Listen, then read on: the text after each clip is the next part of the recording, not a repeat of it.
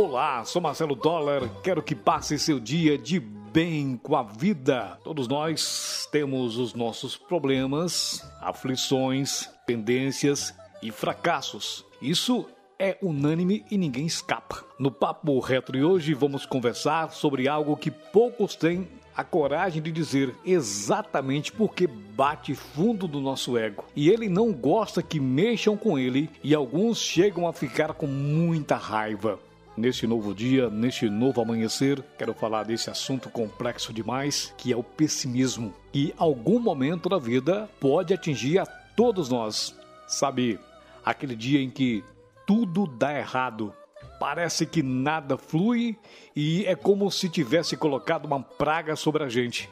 É zica para tudo quanto é lado. Quando isso acontece, a tendência natural da maior parte das pessoas é remoer o que está acontecendo de ruim, ficar reclamando sem parar e entrar num estado meio depressivo, como se o mundo fosse acabar. Mas aí nessa hora acontece algo bem interessante.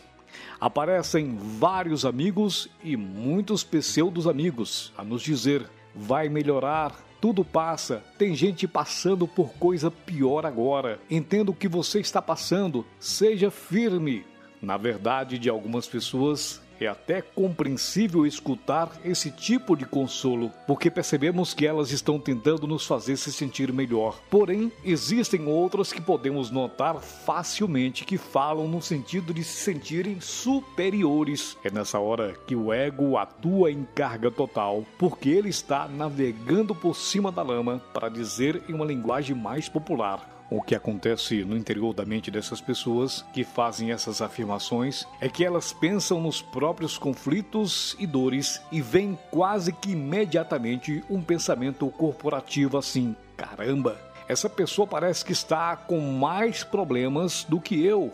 A minha vida não está uma desgrama tão grande assim. Estou lhe dizendo isso nesse podcast porque sei que é assim, sem medo, é assim que acontece. Nem adianta você que me ouve dizer que não é bem assim, porque é assim.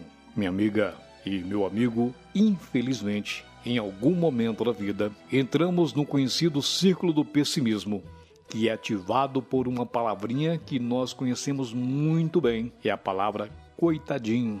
A pessoa diz internamente: coitadinho dele, coitadinho dela. Ela ou ele se esforçaram tanto. É uma pessoa tão boa, faz de tudo para que as coisas deem certo. É tão esforçado, é tão esforçada, tão dedicado, tão dedicada, tão isso, tão aquilo outro. É um tipo de discurso que alimenta o ego. É uma pena que são tão poucas as pessoas que se dão conta disso e resolvem dar um basta. Aquele momento que a pessoa se olha no espelho e diz, em plenos pulmões: Chega, basta. E a grande questão é tentar perceber esses padrões. E você, quando perceber que está entrando nessa maré de pessimismo e de autovitimização, busque se focar naquilo que é bom, em desenvolver cada vez mais seus talentos, aquilo que sabe fazer de melhor. Nesses dias de luta, uma dica é ocupar a sua mente com algo que engrandeça o espírito e lhe traga bem-estar e talvez o caminho mais eficaz para sair desse vitimismo e dessa maré de azar que parece que nunca vai acabar. Para concluir, vou lhe dar uma dica.